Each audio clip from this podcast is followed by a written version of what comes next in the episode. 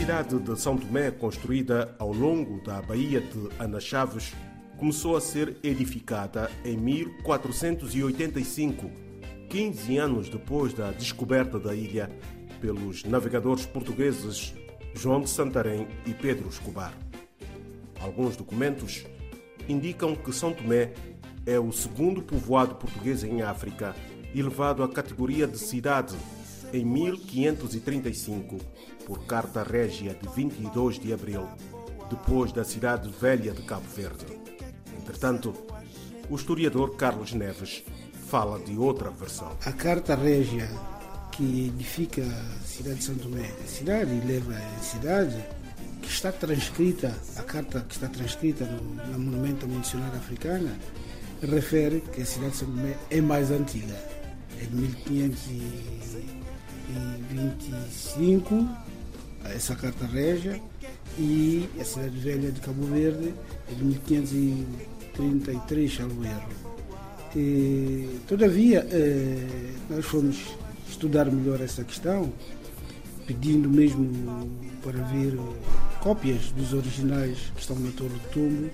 pondo de lado um pouco a, a transcrição que está no Monumento Missionário Africana, e nós próprios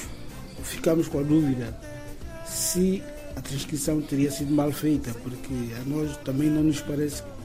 que o que está escrito no documento seja 1525, mas 1535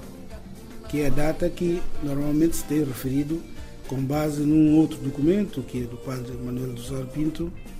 que fez uma história aí no princípio do século XVIII e que referia que a cidade teria sido fundada em 1535. A fortaleza de São Sebastião, atual Museu Nacional, construída em 1575, é um dos mais antigos edifícios ainda encontrados na cidade.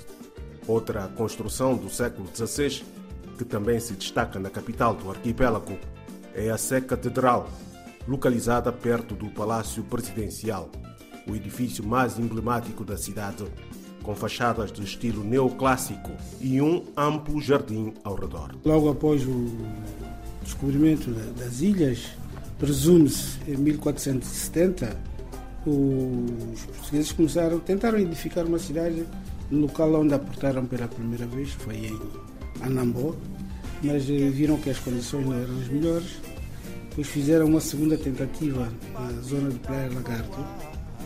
mas depois acharam que a Baía de Ana de Chaves, que tem o nome de uma ilustre senhora da corte portuguesa, que foi provavelmente desterrada para Santo Meio Príncipe, e edificaram a cidade de São Tomé. E vimos que é uma cidade bonita, montada numa baía eh, de grande beleza. E ela estruturou-se sobretudo em, em torno da, da, da baía.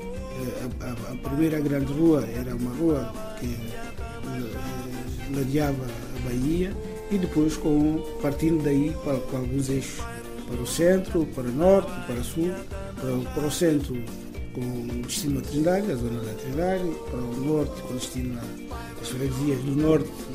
então, que iam dar a Neves, e o sul, as freguesias que iam dar a São João dos Angulares.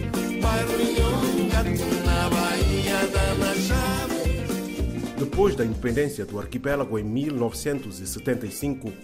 a cidade ganhou alguns edifícios com estilo moderno, mas muitos imóveis de valor histórico e arquitetônico construídos na era colonial ficaram mais próximos da ruína. No extremo sul da cidade, dividida pelo rio que deu nome ao distrito da capital, Água Grande, foi construído o Palácio dos Congressos. O edifício, que marca os 15 anos do regime do Partido Único instalado no país após a independência, é a atual sede da Assembleia Nacional.